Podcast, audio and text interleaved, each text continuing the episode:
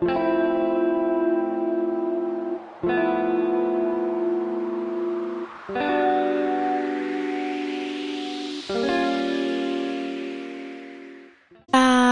Y bienvenido dans mon podcast. Ici, on parle d'un sujet souvent entendu mais rarement connu, du moins dans toute sa complexité, l'adoption.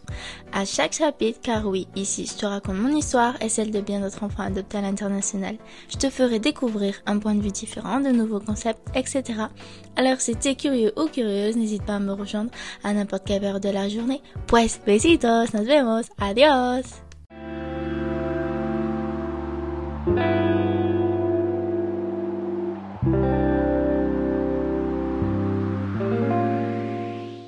Hola et bon dia. Aujourd'hui, on se retrouve pour parler d'un sujet assez intéressant, si je peux me permettre. Euh, alors, il risque de durer un peu plus longtemps et je vous préviens, c'est un capitolo qui est beaucoup plus théorique que le précédent. Donc voilà, euh, j'espère qu'il va vous plaire. Donc, on se retrouve dans cet épisode intitulé euh, Juste une petite gorgée. C'est un épisode où je vais vous parler de la consommation d'alcool ou de l'usage normalisé de substances légales ou même illégales. Alors, je sais déjà ce que tu es en train de te dire. Tu as déjà envie de quitter cet épisode parce que tu dis que ça va être archi moralisant, etc., etc. Alors que, pas du tout.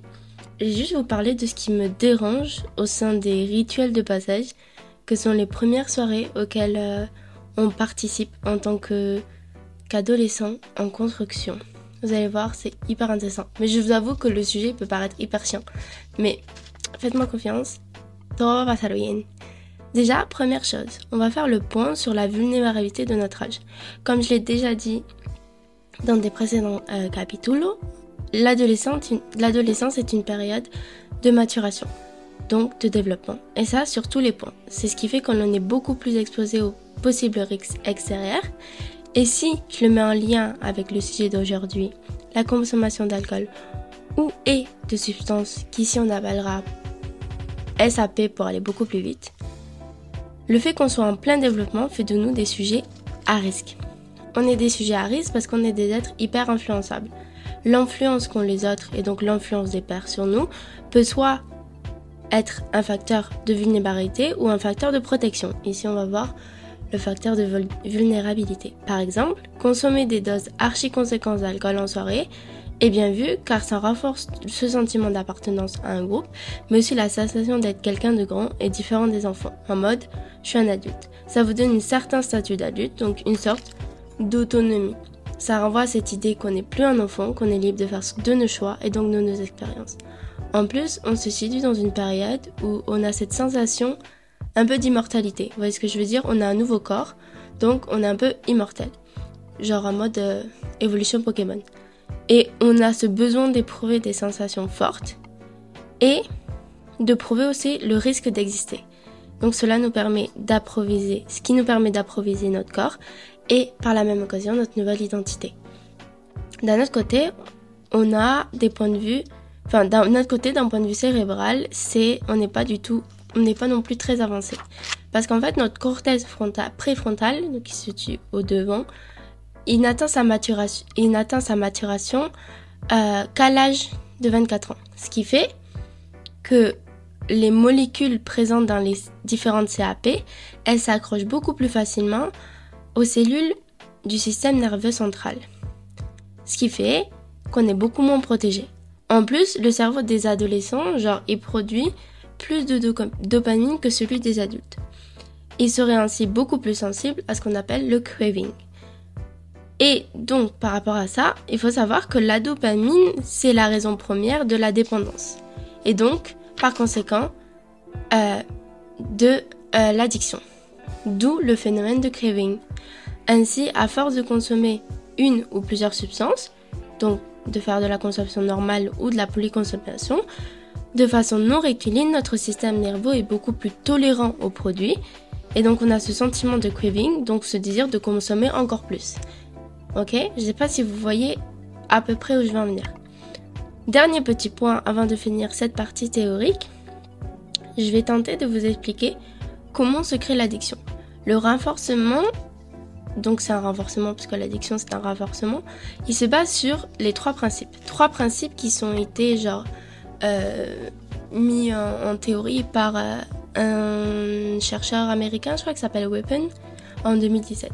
Tout d'abord, il vous faut une composante motivationnelle, qu'on appellera le wanting.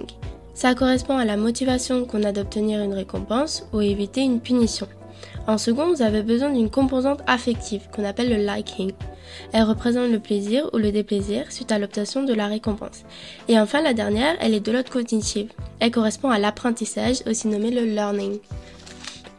Ces trois composantes, elles créent l'addiction et donc, par continuum, la dépendance. Donc maintenant que vous avez toutes les informations théoriques, désolé, j'ai pris un accent espagnol, théorique, je vais pouvoir commencer ma seconde partie. Ce qui me dérange, c'est que aujourd'hui, on est dans une société addictogène, le sens où notre société, c'est une société de loisirs. C'est-à-dire euh, que on est notre société au, jour d'aujourd'hui, on est une société qui est dirigée par les désirs, ce qu'on veut attendre, ce qu'on veut absolument atteindre. Et euh, ces sociétés de loisirs, elles permettent un accès immédiat à l'objet du désir. Ok? Par exemple, aujourd'hui, les informations sont beaucoup... On peut tout avoir rapidement. Si j'ai faim, j'ai juste à appeler à genre colonne genre un Uber et le gars il vient et il a directement ma nourriture. Parce que je veux dire, si euh, je veux regarder tel ou tel film, j'ai juste à aller sur je sais pas quel site de streaming pour avoir ce que je veux. Tout ce que je veux de jour de société, on l'a en claquant, en claquant un endroit, ok? Ce qui fait que on est habitué constamment à avoir directement ce qu'on veut. En fait, on est un peu des enfants pour gâter. Ok? La société fait qu'aujourd'hui, nous sommes des enfants pour gâter. C'est-à-dire que, bah, ça veut dire et ça induit le fait qu'on a accès beaucoup plus facilement aux objets addictifs. Ok? Par exemple, l'addiction, elle peut être euh, sous différentes formes. Ce que nous, on connaît aujourd'hui, l'addiction, quand les gens en parlent d'addiction, ils vont penser alcool, euh, drogue, etc. Mais l'addiction, c'est beaucoup plus que ça. Genre, par exemple, aujourd'hui, dans les études qu'on voit, on voit des addictions aux jeux vidéo, ok? Et le confinement n'a pas du tout arrangé les choses, ok? Les jeux vidéo euh, est une nouvelle addiction. Les réseaux sociaux créent une nouvelle addiction, ok? Mais vous avez d'autres addictions. Genre, par exemple, les troubles du comportement alimentaire, ce sont des addictions à la nourriture, ok? Que ça soit euh, le boulimie, la boulimie, ou encore ça soit l'anorexie. Vous avez euh, enfin, vous avez tellement de, en fait, tout autour de, de vous peut être sujet et objet d'addiction, ok? À partir du moment où euh, il y a abus, ok? Donc, par rapport à ça, bah, on a beaucoup plus d'objets d'addiction, donc beaucoup plus d'addiction possible, ok? Et tout peut devenir addiction à partir du moment où il y a un abus et qu'en gros, cet abus, il euh, met en danger le physique, donc le somatique et le psychique de l'individu et ce qu'on appelle, et ça mène forcément à une crise clinique. Bref. En plus de ça, on est face à une sorte de banalisation et minimisation des conduites addictives, ok? Et là, on va parler de l'alcool, par exemple. C'est-à-dire qu'on se rend pas compte, on se rend pas compte de la gravité de la situation et on a tendance à se dire que c'est juste une cuite ou que on fait tous des soirées et puis tout le monde, genre, tout le monde boit une fois ou encore un blackout, ça peut arriver. Vous voyez ce que je veux dire? On est dans une société où genre on a tellement normalisé le fait qu'en soirée, genre, on, boive des quantités. Par exemple, genre, on a tellement normalisé, on, on va parler d'un truc, là, les stratégies, euh, il y a des stratégies qui sont créées, qui sont normalisées. Par exemple, le principe même de boire jusqu'à sa limite, tu vomis, et après tu repars à zéro, ok? C'est des stratégies qui se créent, et c'est pas une seule personne qui crée, c'est toutes les personnes de la soirée qui ont le même truc. Vous voyez ce que je veux dire? Et ce sont des stratégies qu'on normalise, pour aller au-delà de notre limite. Et donc on revient à cette idée de tester notre corps, de tester notre identité, de tester jusqu'à où on peut aller, ok? Et, et de tester aussi le fait qu'on ait envie ou pas. Parce qu'en vrai, ces, ces, ces, addictions, surtout l'alcool ou bien la consommation de drogue ou de tout ce que vous pouvez genre consommer, euh, c'est de base dangereux, ok? Si c'est la façon dont c'est consommé, donc ici dans l'abus, c'est dangereux, ok? Et ce danger, il peut amener à cette possibilité de mort, ok? Et c'est vraiment dans... Ça lie un peu cette idée de, de freudienne, dans le sens où Freud, il part du principe qu'il y a des pulsions de vie et des pulsions de mort. Euh, pulsions de vie, c'est-à-dire que tu, tu fais en sorte de, de prouver que Genre, c'est tes réflexes qui te permettent de, réflexes qui te permettent de te garder en vie, mais t'as aussi tes pulsions de mort qui te permettent, si je dis pas de, bêtises, de, de vérifier que t'es bien en vie. Que, que la mort est, est, est, une possibilité, tu vois. Et ça, ça, ça rentre dans ce principe où, en gros, quand on consomme, on consomme nos sociétés, fait qu'on consomme toujours dans l'abus. Rien n'est dans le... Euh, c'est soit noir, soit blanc. Nous sommes une société de, de l'extrême c'est soit un peu, soit beaucoup, et il n'y a pas de juste milieu. Et pour ce qui est de la consommation euh, d'alcool ou bien de, de, drogue ou de tout ce que vous voulez, c'est souvent dans l'abus. Et cette consommation dans l'abus, elle est pour but premier de tester et savoir si on est des êtres euh, immortels ou pas mortels. Vous voyez ce que je veux dire? Bref. Donc, je reprends, c'est-à-dire que genre, par rapport à la banalisation et la minimalisation, on se rend pas compte de la gravité de la situation. Ça, je, je crois que je l'ai déjà dit. Et ça, c'est pareil pour tout, ok? Ça peut être pareil pour l'alcool, c'est pareil pour euh, tout ce que vous voulez. Genre un blackout, c'est pas grave, mais c'est pareil aussi pour genre ce que vous consommez, genre en mode drogue. Les tripes, c'est pas grave, tu vois, c'est drôle. En mode autre oh, bien, je vois les atomes. Vous voyez ce que je veux dire? C'est genre c'est même tourné de façon hyper positive. Voilà, c'est ça. Putain, mais mes idées elles se rejoignent de ouf. En gros, ça revient à l'idée que genre ils priment dans nos sociétés la perception du côté positif. Dans le sens où ce sont des consommations positives. Ça te permet de socialiser auprès des pairs et ça te soulage des tensions. Ok? Parce que quand tu bois, tu réfléchis moins. Ok? Quand tu fumes, tu réfléchis pas. T'es moins stressé. Tu vois ce que je veux dire? Et donc tu décales tes problèmes et tu vois ça comme une solution. Et on se situe dans une logique d'économie psychique malgré les, énormes conséquences que cela implique. Et l'économie psychique, en gros, c'est un principe de se dire que sur le moment, on est en fait, on pèse le pour et le contre, mais de façon assez bizarre. C'est-à-dire que si moi, euh, je me sens stressée et que je suis dans une économie psychique, je me dis, ok, qu'est-ce qui va m'apporter euh, le plus de, solutions rapidement? Pas forcément. Si je me dis, si je vais commencer, je sais pas moi, si je me dis, bah viens, je vais consommer de l'alcool ou je sais pas quoi, bah forcément je serais moins stressée parce que j'aurais bien mon problème. Donc que l'élimination de mon problème avec la consommation d'alcool, elle est beaucoup plus rapide que si j'allais, euh, je sais pas moi, prendre rendez-vous chez un psy. Bah c'est ça l'économie psychique. C'est qu'en gros, on est en train de, de calculer toutes les possibilités et on prend la possibilité la plus facile, la plus facile à obtenir et en plus de ça, on prend la possibilité qui nous soulagera le plus rapidement possible, ok? Et sans pour autant calculer les, conséquences que ça a. Vous voyez ce que je veux dire? Bref, donc, ce qui fait que genre, la plupart de nos sociétés, on se retrouve dans une, enfin, chez les adolescents surtout, dans une sorte d'économie psychique. Bref, euh, est-ce que vous vous rappelez des trois composants nécessaires à l'addiction? Le wanting, le liking ou le learning? Eh ben, je vais vous expliquer comment l'addiction est beaucoup plus rapide et facile à obtenir entre guillemets de nos jours. Prenons un exemple on va parler de l'alcool puisque c'est le sujet principal. Vous êtes en soirée, c'est votre première soirée avec votre nouveau groupe de potes, ok? Forcément, à cette soirée, vous avez une table basse remplie de tout type d'alcool, de diluants, de tout ce que vous voulez. Tout est nécessaire pour que vous vous amusiez, entre guillemets. En parlant avec des gens de la soirée, vous savez qu'il y a trois types, gars ou meufs, on en a rien à faire, qui ont amené de quoi, genre fumer, ok? La soirée avance et il est temps de commencer à s'amuser, entre guillemets. Vous savez que si vous buvez pas, vous serez exclu directement ou considéré comme une personne chiante. Donc, là, vous avez comme seule solution parce que vous voulez revoir ces gens, parce que vous les trouvez cool et vous voulez devenir pote avec eux, de vous fondre dans la base et, et commencer à boire. La première composante rentre en marche, le wanting. Ok? Puis vous observez la réaction des autres et vous observez qu'ils vous intègrent. En gros, ils vous ont validé. C'est en mode Ah, mon gars, t'es trop cool. C'est génial. Regarde la cuite. Enfin, tu t'as fait un cul sec là, t'es trop fort. Et là,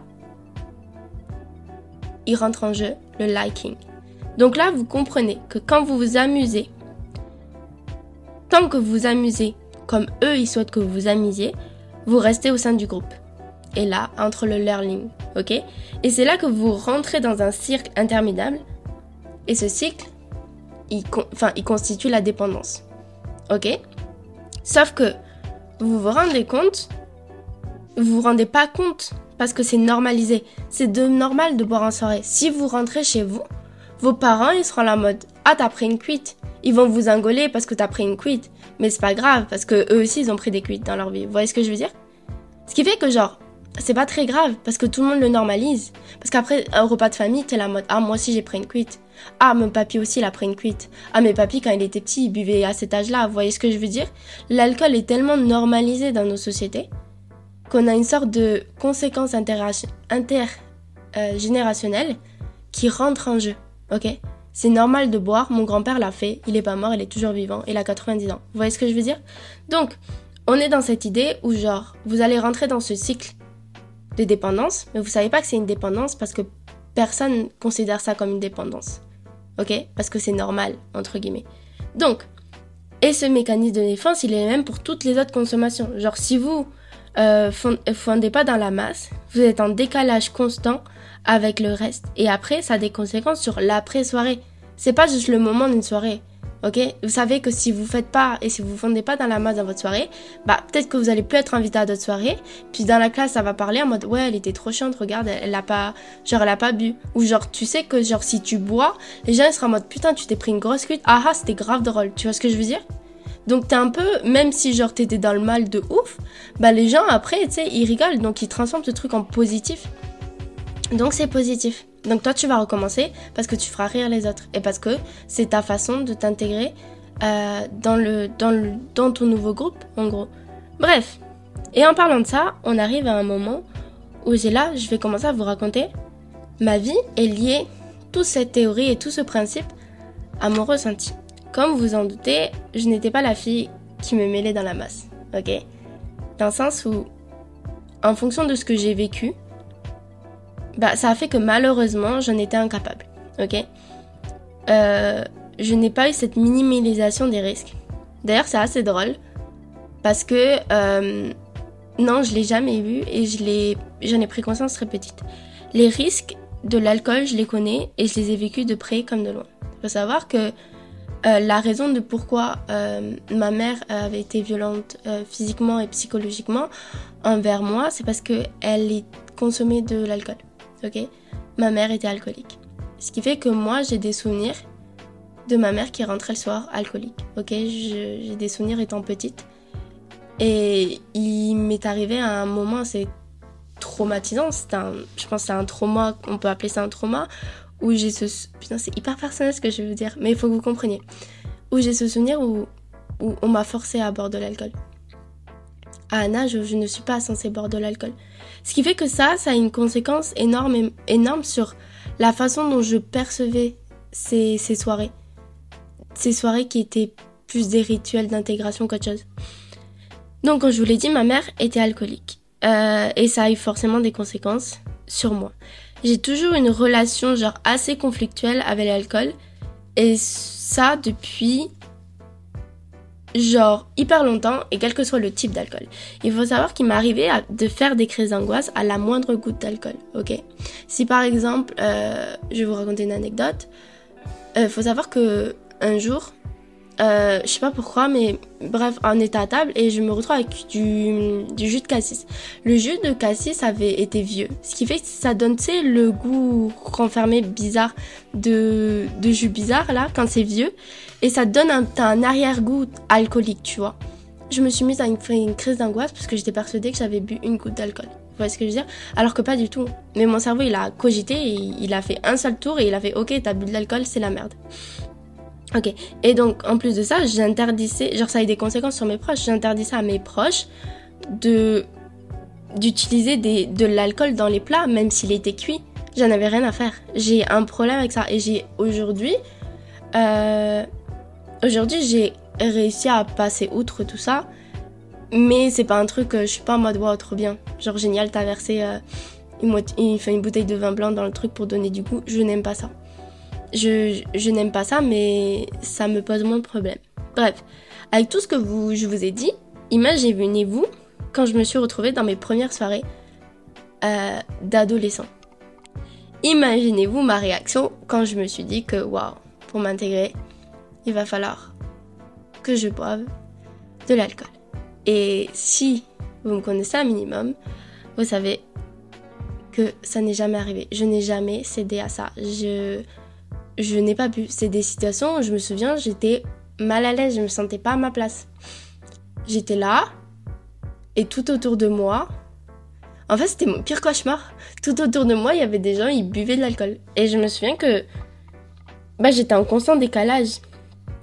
C'est des situations qui m'angoissaient au point que je, genre, je ne quittais jamais mon verre dans la peur qu'il soit échangé avec quelqu'un d'autre et je me retrouve à boire de l'alcool. Vous voyez ce que je veux dire? Et genre, je me suis retrouvée dans une situation où, euh, bah, pour sociabiliser et pour m'intégrer aux autres, c'était complexe. Ok? Parce que forcément, quand on rentrait de soirée, le lendemain, dans la classe, c'était en mode Ouais, Andy, elle a pas bu. Ouais, Andy, elle est chiante, elle fume pas. Tu vois ce que je veux dire? Alors que pourtant, Pablo Escobar, elle devrait fumer. Elle devrait boire. Vous voyez ce que je veux dire? Et il y a aussi cette question en mode Pourquoi tu bois pas? Genre, bois? Est-ce que, genre, c'est parce que, genre, t'es musulmane?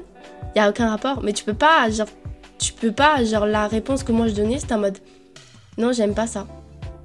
Et ça suffisait pas parce que c'était en mode bah pourquoi t'aimes ça ça? Genre personne n'aime ça en soi, tu vois. Personne n'aime boire de l'alcool. On n'aime pas le goût de l'alcool, mais on aime l'effet que ça a sur nous.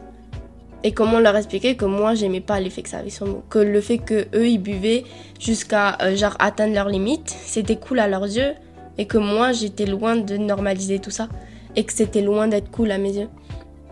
Bref, au fur et à mesure, je me suis habituée genre euh, apprendre sur moi et accepter ce décalage avec les autres. Parce que quand t'es en soirée et que tu bois pas et que tout le monde autour de toi bah, est bourré, je te jure, au début c'est un peu bizarre parce que t'es vraiment, t'as l'impression d'être la meuf bizarre dedans. Parce qu'ils sont tous bourrés, ils racontent de la merde, tu vois ce que je veux dire? Et tu te retrouves dans un rôle où t'es en mode maternalisé, tu vois ce que je veux dire? Moi je me suis retrouvée dans un rôle très maternalisant parce que quand je, la plupart de mes soirées, je suis la maman du groupe dans le sens où genre, je dois faire gaffe si telle ou telle personne ne fait pas de conneries, ok? Euh, S'il y a une piscine et qu'on est en hiver, je dois faire gaffe que le gars ne tombe pas dans la piscine parce qu'il est bourré et qu'il veut juste faire une bombe dans une piscine alors qu'il fait moins 12 dehors. Vous voyez ce que je veux dire? Je dois faire gaffe au bad trip que cette personne va faire, au blackout que cette personne va faire. Je dois faire gaffe. J'ai ce rôle où je me dis, en fait, je me dis, mais t'es la une seule meuf consciente là-dedans, ok? Ça sert à rien que tu leur dises, ouais, arrête de boire, ils le feront pas, ok? Donc tout ce que tu peux faire, théoriquement, c'est d'éviter les. De, enfin, de limiter au, mieux les, les possibles mauvaises conséquences qu'il pourrait avoir. Bref. Donc, en plus d'être dans un décalage, tu te retrouves à porter un poids sur toi. Alors que de base, c'est même pas ta soirée, c'est même pas toi qui organise tout ça, mais tu te retrouves à genre endosser ce rôle trop bizarre où t'es responsable pour 12 euh, personnes qui genre sont censées être aussi matures que toi, mais lorsqu'ils boivent de l'alcool, bah genre c'est des enfants de 6 ans. Vous voyez ce que je veux dire? Parce que t'as une sorte d'inhibition du risque. Et je vous jure, il m'est arrivé des trucs où genre, je cherchais mes potes en mode il est où, il est où, tu vois ce que je veux dire? Et j'étais en chargée de 12 enfants. Et c'est quand je dis ça et que mes potes m'écoutent, c'est pas contre vous, ok? Je vous en veux pas, d'accord? Bref, donc je me suis habituée à tout ça, mais je me suis aussi habituée aux phrases genre t'es pas drôle, t'es chiante, ou encore genre t'es sûr, t'en veux pas, même un peu genre juste pour goûter. C'est des phrases qui moi m'exaspèrent ok? Si je te dis non, je te dis non, ok? C'est le, le même principe que, que genre, quand une meuf dans la rue te dit non, tu dis non, t'insistes pas, tu vois? Les gens, ils ont trop du mal avec le non. Qu'est-ce que ça peut te faire? Si toi t'as envie de boire, tu bois, mais laisse-moi tranquille si j'ai pas envie de boire. Bref, ça m'énerve. Par contre, donc je ne peux pas, et j'ai trop du mal à accepter, c'est les, les consommations de substances, genre dures ou pas. Et genre, la consommation de drogue, c'est un truc où je n'ai jamais compris. Genre, comme vous le savez, genre, je suis née en Colombie, ok? Et ce qu'on dit de la Colombie, bah, il y a des choses qui sont vraies. Certes, oui. Le pays de la drogue, ça y est. Le pays des trafics, ça existe, ok? Il n'y en a pas que ça, ok? Pablo Escobar, il est pas partout, mais ça existe, ok? Et ce qui fait que moi, je les ai vus, les conséquences de tout ça. Genre, je comprends et j'ai compris directement qu'il n'y avait rien de cool à voir ça, ok? Ce que je veux dire? J'ai compris et j'ai vu les conséquences de ce que ça fait sur vous. Ok, à un, âge, je n'étais pas censé voir ça. Ce qui fait que je n'ai jamais compris cette sorte de traîne qui est divulguée par les médias, par tout ce que vous voulez, de c'est cool. Ok? Il y a un truc très paradoxal parce qu'on est tout le temps là à dire ouais, c'est pas bien et tout, nanana, de, de consommer, de faire ci, nanana. Mais d'un côté, genre, t'as bah, une médiatisation de tout ça. Genre, par exemple, genre, vos rappeurs qu'ils soient français, latinos ou américains, ils, sont, ce sont les médiateurs de, de cette idée. Ils sont ces médiateurs que, oh, c'est trop stylé. De, de, de, de, consommer, je sais pas, de la marijuana, la coca, tout lo que quieres, ok? Genre, ils, trucmuchent ça et ils en font ça un truc cool, ok? Et vu que vous êtes des rappeurs, vous aimez trop ce qu'ils divulguent, outre le fait que genre, peut-être que vous allez pas aimer la façon ils filment et tout, mais dans leurs paroles, vous vous rendez pas compte, mais dans leurs paroles, ok? Genre, ils divulguent cette idée que genre, à travers, genre, à travers parole, ils divulguent cette idée que c'est la seule solution. Genre que ça, ça a été leur remède à leur souffrance et qu'ils ne peuvent pas vivre avec. Et quand t'écoutes ça et qu'à un moment de ta vie t'es dans un down pas possible, bah tu dis mais attends, si lui il a réussi, pourquoi pas moi, tu vois ce que je veux dire? Et c'est comme ça, comme ça au fur et à mesure. Donc toi tu commences à fumer, tu te rapproches des gens qui fument, puis après tes groupes de potes, enfin vous voyez ce que je veux dire, c'est un domino. Ce qui fait que sur le principe, en soi ils ont pas tort. Genre oui, ça va soulager, mais ce n'est qu'une illusion parce que le trou et le vide que tu ressens au moment et que tu vas vouloir combler, tu vas le combler en consommant ce que tu vas trouver sous la main pour consommer, ok? Tu vas, le, tu vas le combler en le consommant, mais ce trou, il se bougera jamais. Genre, il va s'agrandir toujours plus pour avoir toujours plus, ok? Donc ce, ce trou-là, avec quand tu te mets à consommer de la drogue, et quand tu te mets à consommer de la drogue dans une économie psychique, c'est-à-dire je vais prendre ce qui est accessible pour euh, stopper le mal-être que j'ai en moi directement, vous le stoppez pas. Vous créez juste une illusion, vous êtes juste en train de tricks votre cerveau pour genre dire ah trop bien on a trouvé un pincement non votre pincement non c'est comme si genre vous avez un trou ok votre trou il était devant vous avez mis un pincement et voilà ok c'est cool genre quand tu regardes ton pincement t'es en mode bah le trou il n'existe pas mais par derrière il y a un autre trou ok? Et vous en voulez toujours plus ce qui fait que vous rentrez dans cette logique euh, genre de, dépendance et aussi, c'est ce qui fait aussi que le, le sevrage, il est quasi impossible. Parce que vous rentrez dans cette logique d'économie psychique.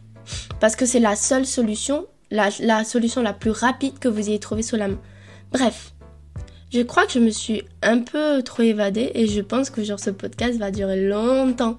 Il va durer plus que 20 minutes, vous allez me tuer. Je suis désolée, lo siento, en serio, lo siento, chicos.